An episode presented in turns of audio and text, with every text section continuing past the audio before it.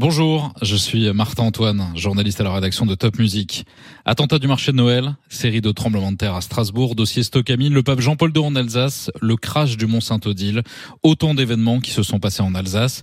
Dans ce podcast, nous allons revenir sur les faits d'actualité qui ont marqué la vie des Alsaciens, mais aussi les faire découvrir aux plus jeunes avec nos invités, des témoins de ces événements, des journalistes, des personnalités, des experts. Nous allons revenir sur ces événements qui ont fait l'histoire de l'Alsace. Ça s'est passé en Alsace, premier épisode. C'est parti. Ça s'est passé en Alsace. Ça s'est passé en Alsace. Le podcast qui vous raconte les événements qui ont fait l'actualité de notre région.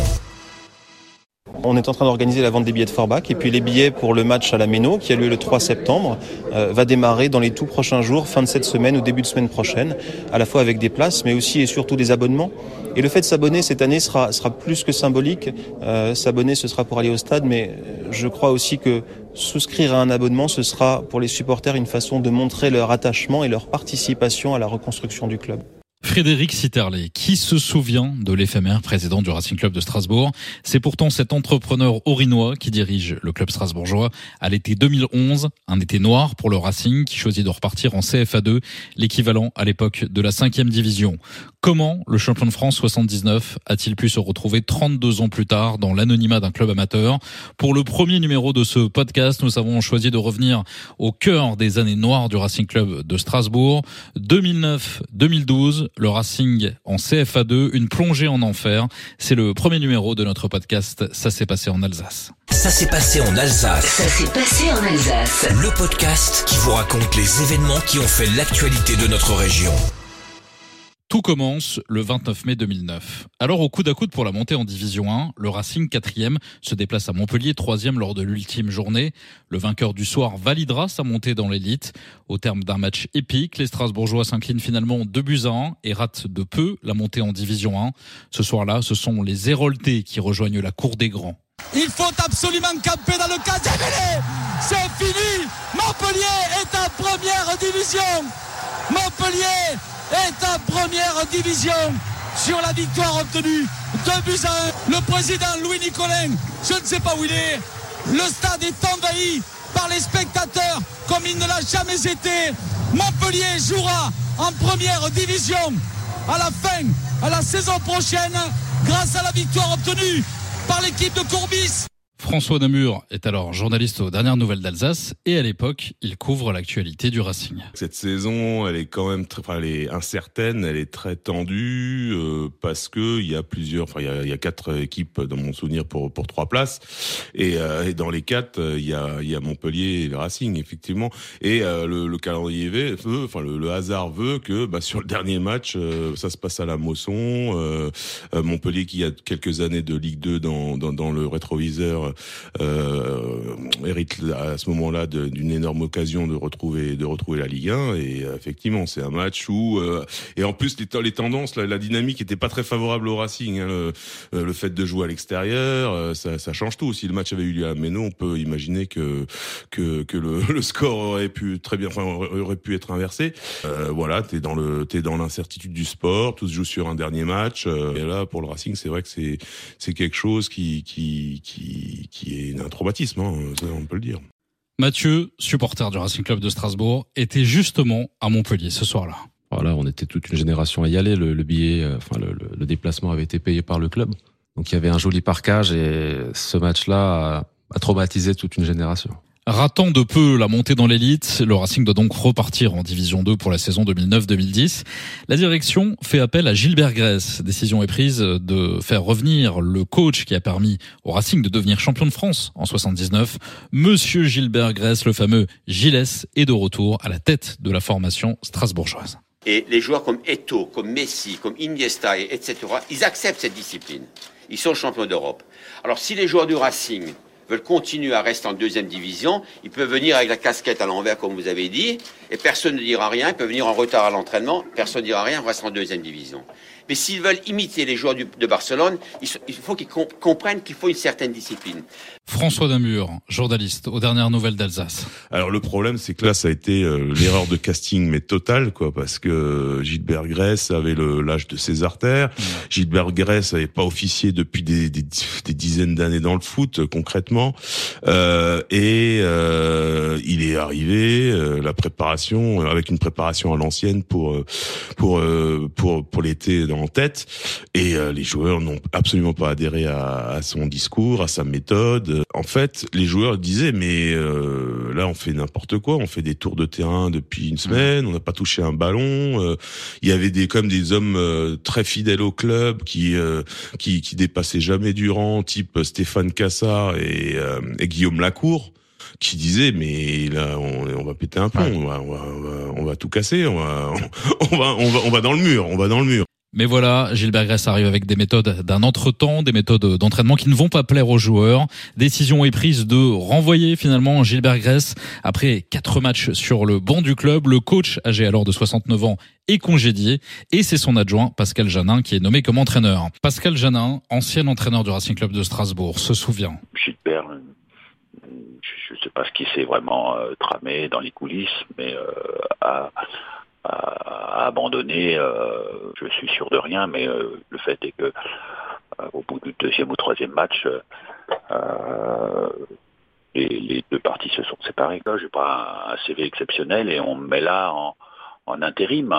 bon, je crois que les joueurs sont ont apprécié certainement ce que je leur proposais, mhm. les résultats sur ne sont pas arrivés tout de suite, mais, mais, mais le discours peut-être et la, la, façon de travailler a dû plaire à la majorité des joueurs. Et je crois que les joueurs ont, fait le, ont, le nécessaire et ont eu les, les paroles qu'il fallait pour que euh, je reste en place à ce moment-là. Sur le plan sportif, la saison se passe mal. À la trêve de décembre, le club strasbourgeois occupe les bas-fonds du classement de la division 2 et une place de relégable.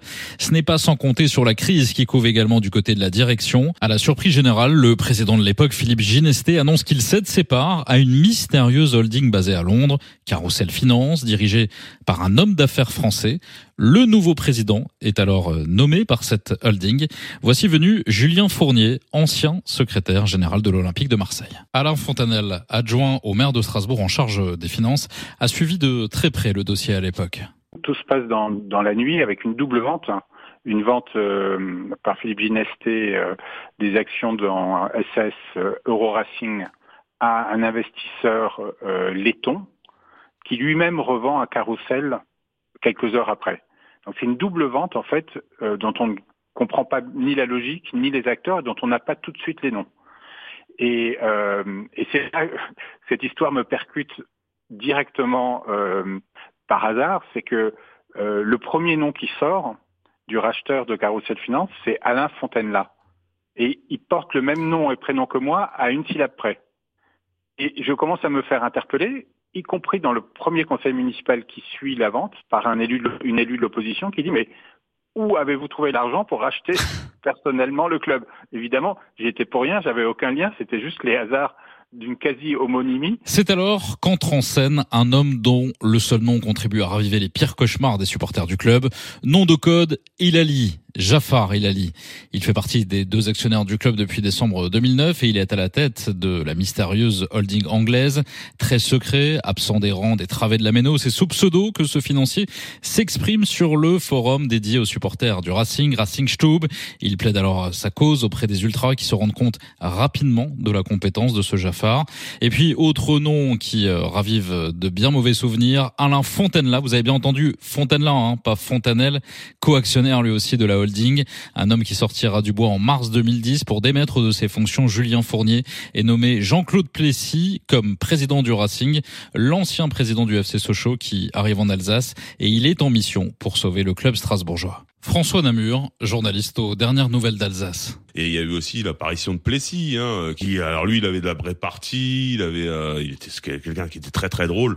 On se retrouve en bord avec lui, il nous faisait marrer vraiment de manière euh, de manière sincère, mais euh, il était tout aussi dans dans l'incertitude, dans la dans la l'ignorance de du, du, de l'argent euh, que que que Carousel Finance était prêt à investir, mais en tout cas le, sportivement, on voyait très bien que de il y avait plus de, de main d'œuvre euh, prête à, avoir des ambitions sur un terrain euh, de en tout cas de Ligue 2. Face à la situation qui tourne mal, le maire de Strasbourg, Roland Ries, s'inquiète.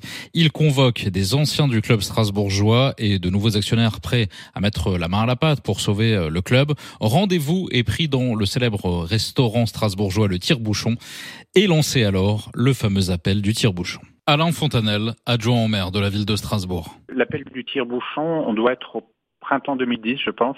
Et euh, c'est le début d'un pool d'actionnaires locaux qui se met ensemble pour racheter le club à Jafari Lali en disant là, ça, va, ça, on va dans le mur.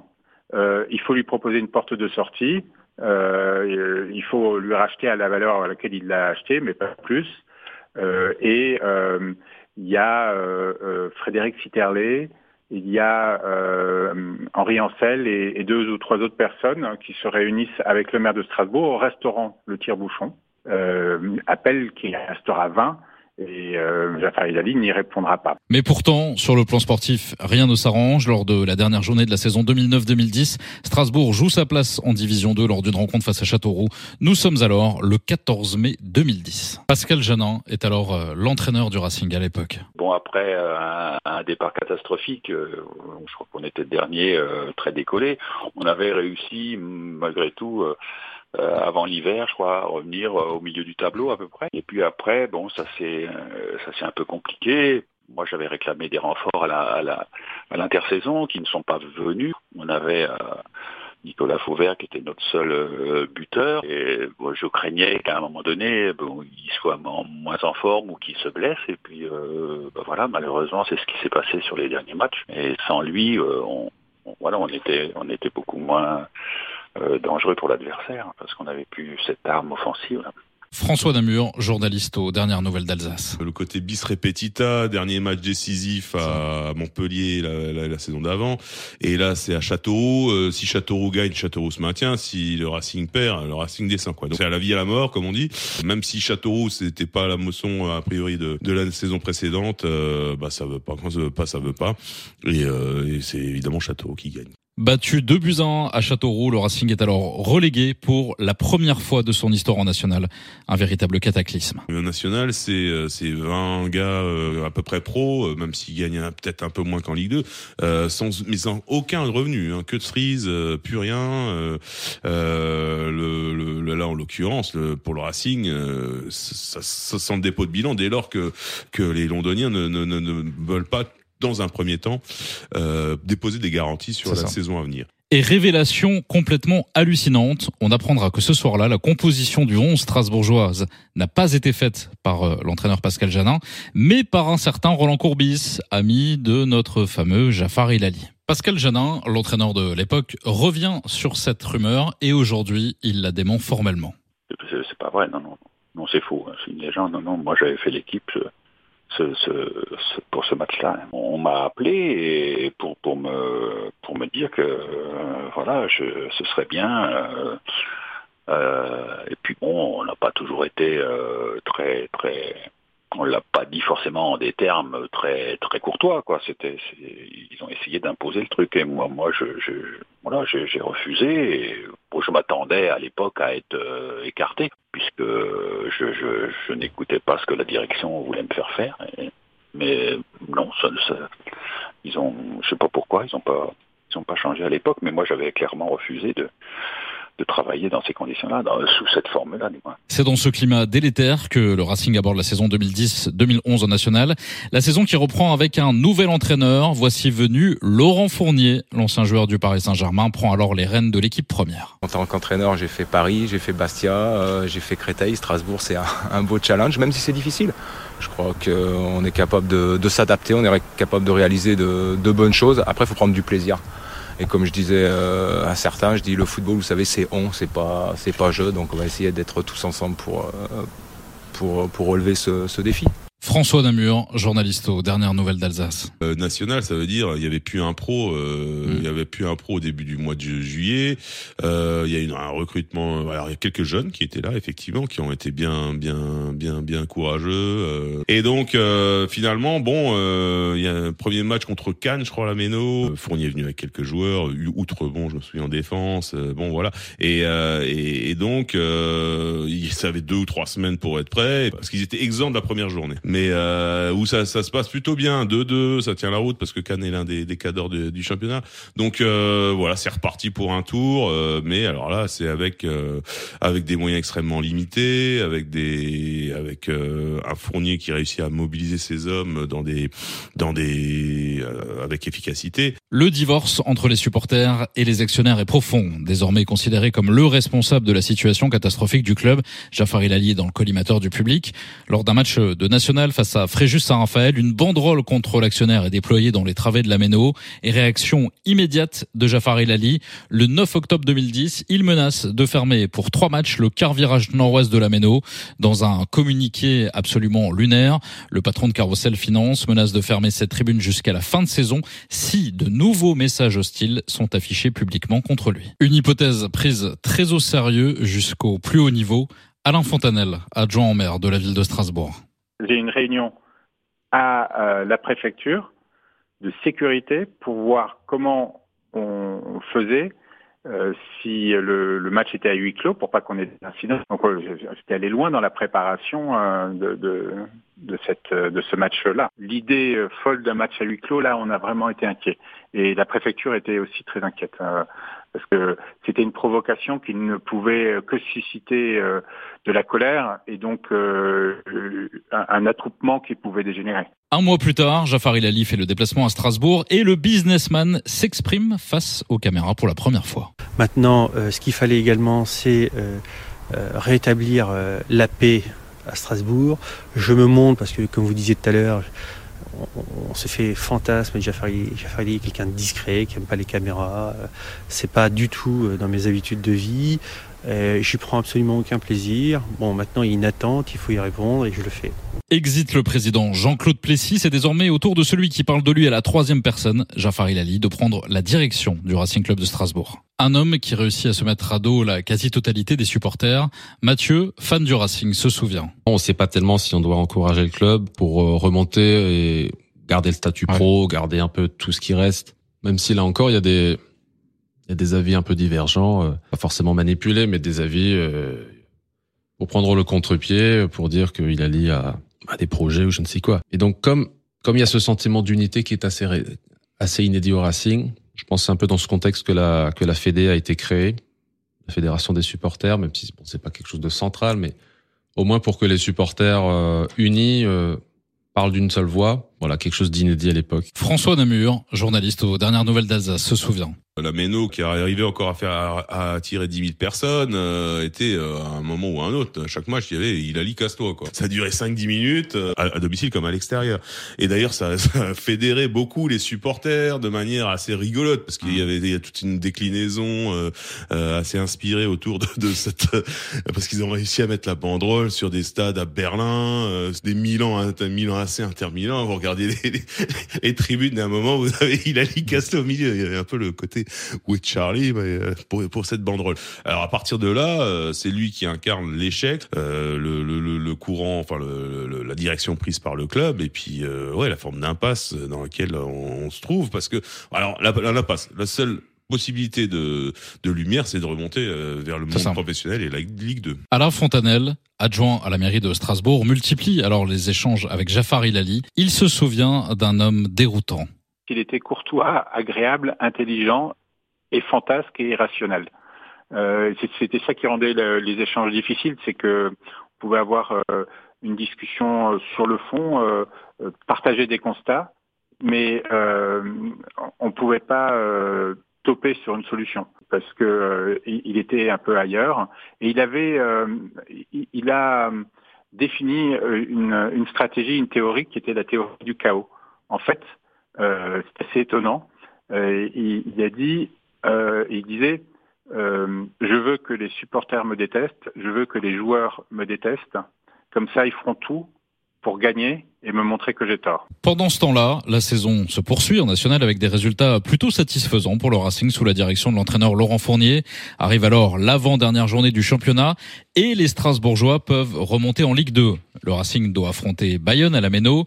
Après une annonce de conflit avec les supporters, le fantasque président Elali sort une nouvelle idée de son chapeau, faire jouer le match à huis clos. Autre idée saugrenue, arriver en hélicoptère le soir du match alors qu'il n'a pas assisté à une seule rencontre de la saison. Et encore mieux, offrir 200 000 euros aux joueurs de Rouen s'ils battent Guingamp, le rival de Strasbourg pour la montée en Ligue 2. Alors rassurez-vous, rien de tout cela finalement n'aura lieu. Le Racing dominera Bayonne, mais n'obtiendra que la quatrième place au classement insuffisant pour monter au niveau supérieur. Cette fois, c'en est trop pour Jafar Elali. Au mois de juillet, il jette l'éponge. Le financier revend le club pour un euro symbolique à un supporter du Racing. Souvenez-vous, un certain Thomas Fritz. Alain Fontanel, adjoint à la ville de Strasbourg. Il a payé cher hein, l'épisode, professionnellement, euh, financièrement.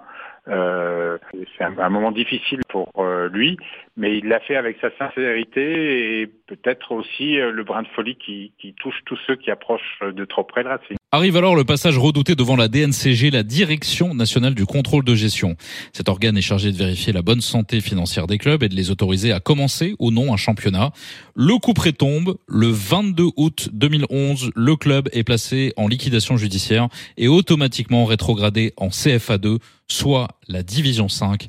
Un véritable coup de tonnerre. François Namur, journaliste aux dernières nouvelles d'Alsace. Cet été-là, avec euh, effectivement euh, les casseroles, avec les, les dossiers en suspens, avec les, les, les, les, sommes à régler à droite à gauche, euh, bah ça sentait, enfin on sentait que de toute façon il y avait aucune aucune autre alternative que que, que le CFA2, que le retour euh, que le redémarrage en cinquième division. Et c'était assez pathétique parce que moi je me souviens de joueurs, alors peut-être qu'il y avait un ou deux mois de salaire à, à, à, à toucher mmh. et qui, euh, bah, pour se payer, bah, on avait pris un, un, écran géant dans un salon de la Médo, ah. euh, l'autre, euh, l'autre la machine à floquer les maillots, euh, le troisième c'était c'était assez triste, c'était que ouais le, un naufrage quoi, un naufrage à, pleurer. On sait qu'il y a 60, 50 ou 60 employés hors sportifs qui sont qui sont qui perdent leur job. Euh, il y avait strictement plus rien et à, à tel point qu'on se demandait est-ce que le Racing va redémarrer tout simplement, mmh. même en CFA2 quoi. Arrive alors un nouvel homme comme repreneur du Racing, Frédéric Sitterlé. Cet entrepreneur alsacien de 36 ans a fait fortune dans le digital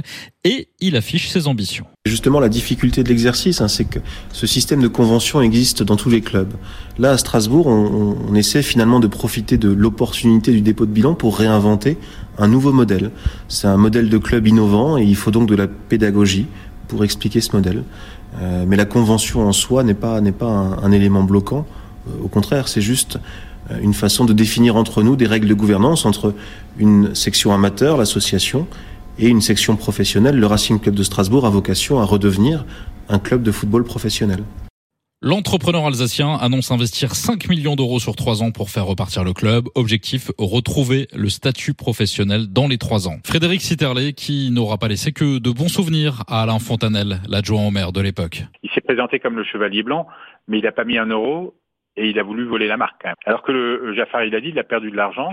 C'est un investisseur fou qui a perdu de l'argent. Euh, alors que l'autre, c'est un rationnel qui a voulu voler de l'argent. François Namur, journaliste aux dernières nouvelles d'Alsace. Alors ce qui est vrai, c'est qu'il c'est quelqu'un qui a promis beaucoup de choses, qui n'a tenu aucune de ses promesses quasiment, euh, qui euh, arrivait effectivement comme le chevalier blanc, il est sorti de, du bois euh, avec plein de bonne volonté, avec euh, ce, ce, cette envie de te tourner la page par rapport aux, aux années euh, Hilali, aux années londoniennes, on va dire.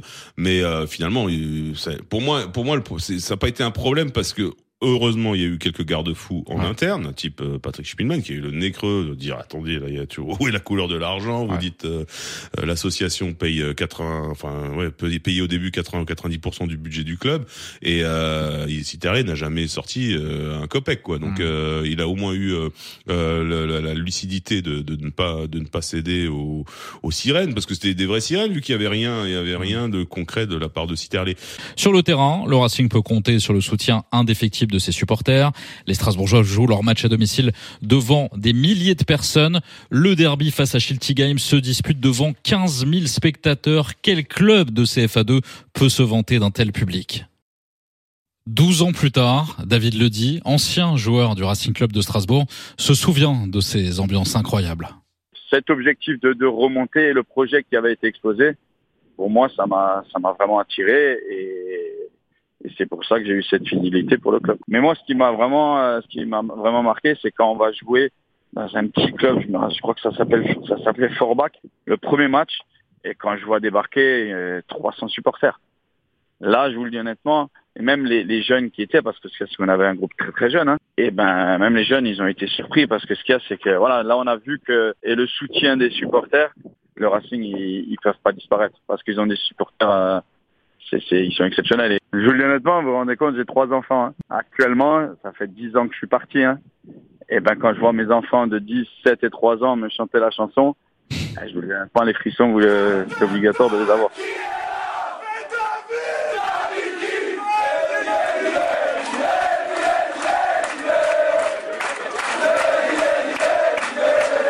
Mathieu, supporter du Racing Club de Strasbourg, a lui aussi été marqué par ces ambiances en CFA2. Bah, déjà les déplacements pour euh, beaucoup de monde, c'était très euh, facile à s'organiser car euh, c'était souvent le samedi après-midi et dans un dans un grand quart nord-est, on va dire. Donc, pas mal de monde a pu faire tous les déplacements et c'est ainsi qu'une forme de culture déplacement a pu naître. Disons le sentiment pour les, les habitués des déplacements qui avaient connu les grands championnats, il y avait cette sensation d'être voilà d'être un peu plus libre, de pas avoir d'escorte policière ou de de parties réservées dans le stade, d'aller euh, de retrouver une forme de, de football authentique. Mais pour euh, pour ceux qui avaient jamais fait de déplacement, c'est sûr que le ce genre d'atmosphère était euh, voilà était un peu rafraîchissante. Moi, le match qui m'a le plus marqué, c'était euh, de se rendre à Steinzels, dans le nord de l'Alsace, près de Wissembourg.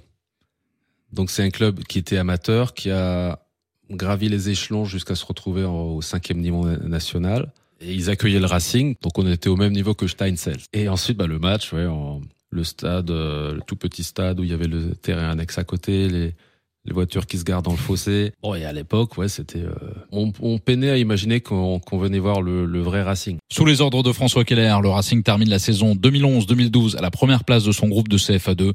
Le Racing accède à la CFA. François Namur, journaliste aux dernières nouvelles d'Alsace, garde un souvenir impérissable de cette saison en CFA2. C'est un mal pour un bien parce que euh, le public, le l'environnement, euh, toute la région, euh, toute la région a eu peur de sa disparition. Franchement, il y a eu euh, il y a eu une crainte à juste titre hein, parce que quand on se retrouve au tribunal et que les les 50 salariés euh, sont euh, sont sont licenciés et qu'il reste qui François Keller, euh, Patrick Spielmann avec un tout petit peu d'argent euh, et un stade. Euh, franchement, un, un moment, l'Alsace a eu peur euh, de, de, de voir disparaître son, son, son enfant chéri sportif, et, et euh, les gens on se sont dit on peut pas le laisser mourir sans rien faire. Donc euh, cette saison CFA2, ça a été euh, bah, une renaissance effectivement. Les gestes des supporters qui vont nettoyer les tribunes, euh, 15 000 personnes comme on dit pour le premier Racing Schiltigheim. Racing Schiltigheim, 15 000 personnes, c'est un truc de dingue. Peu de temps après la fin du championnat, un nouvel homme fort arrive pour reprendre le club. L'ancien joueur du Racing, Marc Heller, rachète le Racing Club de Strasbourg pour un euro symbolique, mais aussi des centaines de milliers d'euros de dettes. Alain Fontenelle, l'adjoint au maire de la ville de Strasbourg, raconte cette nuit décisive du rachat du club par Marc Heller. Je, sens que le mur se rapproche à grande vitesse et qu'on va revivre euh, l'été euh, 2011, c'est-à-dire qu'on on se dirige vers le tribunal de commerce. En fait, il veut plus mettre d'argent, euh, il veut bien vendre, euh, mais il, de- il demande euh, plus qu'il n'a mis, et en plus, il demande à celui qui rachète de payer les dettes qu'il n'a pas euh, remplies, c'est-à-dire les déficits qu'il a créés lui-même. Donc, il veut récupérer son argent de départ, mais il veut qu'on lui paye aussi sa gestion. Euh, c'est difficile de trouver euh, quelqu'un. Donc là, j'avais fait le tour euh, beaucoup de monde et, et, j'ai finalement pris contact avec Marc Keller en, en- en juin euh, 2012. Euh, euh, je l'ai rencontré et ensuite on a construit et il a rassemblé ces- ces- les investisseurs locaux. Et puis il y a cette dernière scène où on est la, la veille de la DNCG, toujours ces moments cruciaux. Euh, et euh, n'a toujours pas topé, toujours pas signé. Il, doit être 23 heures. on est en téléphone, au téléphone en, en conf call à 3 avec Citerlé, Marc et, et, et, moi pour la ville, toujours pour faire pression. Et on, on, essaye de trouver un accord. Et, et finalement, l'accord ne sera trouvé que parce que Marc Keller accepte qu'il éthiquement ne voulait pas, il avait raison éthiquement et moralement, c'était de payer les déficits de, de Citerlé. Mm. Et finalement, pour sauver le club, il accepte ce qui n'est pas moral, c'est-à-dire euh, Citerlé non seulement récupère de l'argent, mais fait payer ses, ses, propres déficits à Marc Keller. Euh, mais c'est le seul moyen pour toper avant minuit et, et, et, pour pouvoir ensuite partir sur cette nouvelle aventure euh, qui, qui, nous a amené euh, jusqu'à la, la, la reconstruction complète du club. Ça a été de belles années dans le monde amateur une année en CFA 2, une année en CFA, trois années en national, une année en Ligue 2 et maintenant six ans en, en Ligue 1. Donc ça a été une ascension euh, magnifique avec un public qui a suivi même en national et en CFA à l'époque des super souvenirs. Et c'est vrai que depuis quelques années, je, je disais qu'on avait atteint un petit peu le après l'ascension, c'était un petit peu la la pérennisation un petit peu en Ligue 1. J'avais le sentiment qu'on arrivait un petit peu euh, au bout euh, de ce qu'on pouvait faire parce que nos recettes plafonnaient maintenant depuis deux ou trois ans. Et je trouve qu'on arrivait maintenant à un plafond de verre.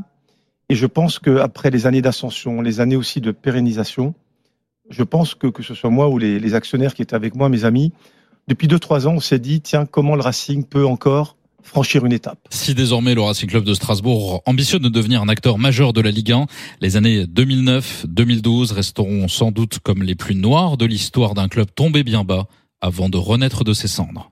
Pour l'ex-buteur David Ledy, l'ancien adjoint Alain Fontanel, l'ex-entraîneur Pascal Janin ou le supporter Mathieu, ces années resteront à jamais gravées dans leur mémoire.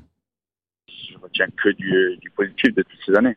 Même les années négatives, il faut toujours ressortir du positif parce que ce qu'il y a, c'est qu'on a vécu des moments. Et quand je vois le club qui est là maintenant, eh ben, on peut que être fier. Ça a été beaucoup de temps, beaucoup d'angoisse, euh, beaucoup de pression. Ça a aussi euh, joué en notoriété, euh, évidemment, parce que c'est un dossier très très visible et, c'est un dossier affectif. C'est pas comme faire euh, construire du logement ou euh, faire une ligne de tram, c'est des, des, choses sur lesquelles aussi je me suis investi euh, et, et, qui sont très importants pour la ville. Mais là, il y a de la passion, il y a de la joie, de la tristesse. Et puis, aujourd'hui, euh, c'est le sujet dont on me parle le plus. Déjà, en, en termes de durée, moi, j'ai passé une douzaine d'années, je crois, euh, en tout au, au, Racing, alors que je suis originaire de l'ouest de la France. Bon, c'était déjà assez une grande partie de ma vie et voilà, c'est c'est une institution le Racing, et, euh, puis un public comme comme comme il existe à la, comme à la Méno, euh, il n'y a pas beaucoup de, de, de clubs qui, qui, qui, qui, ont la chance d'avoir des supporters aussi fidèles. Disons, c'est une odyssée euh, à laquelle on pensait pas euh, participer. On l'a subi au départ, mais ensuite on a eu le sentiment, en, en termes de supporters, euh, d'avoir un peu contribué à, au, au, renouveau du club en dégageant ce sentiment d'unité qui pouvait donner envie à des repreneurs ou à des collectivités de, de soutenir le projet. Oui, plus, plus globalement, c'est au départ c'était vraiment une descente, une descente sans sans arriver. On savait pas jusqu'où ça allait, jusqu'où on allait descendre, euh, s'il allait encore avoir un guignol de plus qui allait débarquer.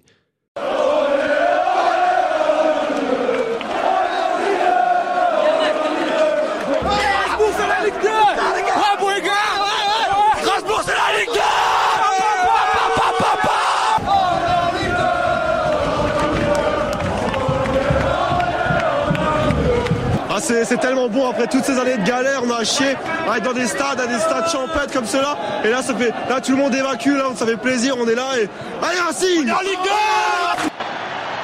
La balle de match pour Lionel Carole. Et il l'a réussi Gaillard l'a vu passer que des ballons dans ses buts. Et le Racing Club de Strasbourg remporte la Coupe de la Ligue 2019. 4-1 au terme de la séance de tir au but. Il est excellemment placé ce coup franc. Gonçalves Liénard. Lala pour contourner le mur par la gauche avec Dimitri Liénard. Pour aller jouer le premier poteau. Gonçalves Liénard. Monsieur Turpin qui est dans la, course de Dimitri Liénard. Ce serait un symbole. Oh, le but du maintien pour le Racing. Il est signé Dimitri Liénard. Et comme un symbole, c'est un joueur monté de national avec le Racing qui vient valider le ticket pour la saison prochaine en Ligue 1 du Racing Club de Strasbourg. Ça s'est passé en Alsace, c'est fini. Merci à tous d'avoir écouté ce podcast. Vous pouvez le réécouter sur topmusic.fr et toutes les plateformes d'écoute audio. En attendant un nouveau numéro, abonnez-vous à ce podcast. Et je vous dis à très bientôt pour un nouvel épisode de Ça s'est passé en Alsace. Ça s'est passé en Alsace. Ça s'est passé en Alsace. Le podcast qui vous raconte les événements qui ont fait l'actualité de notre région.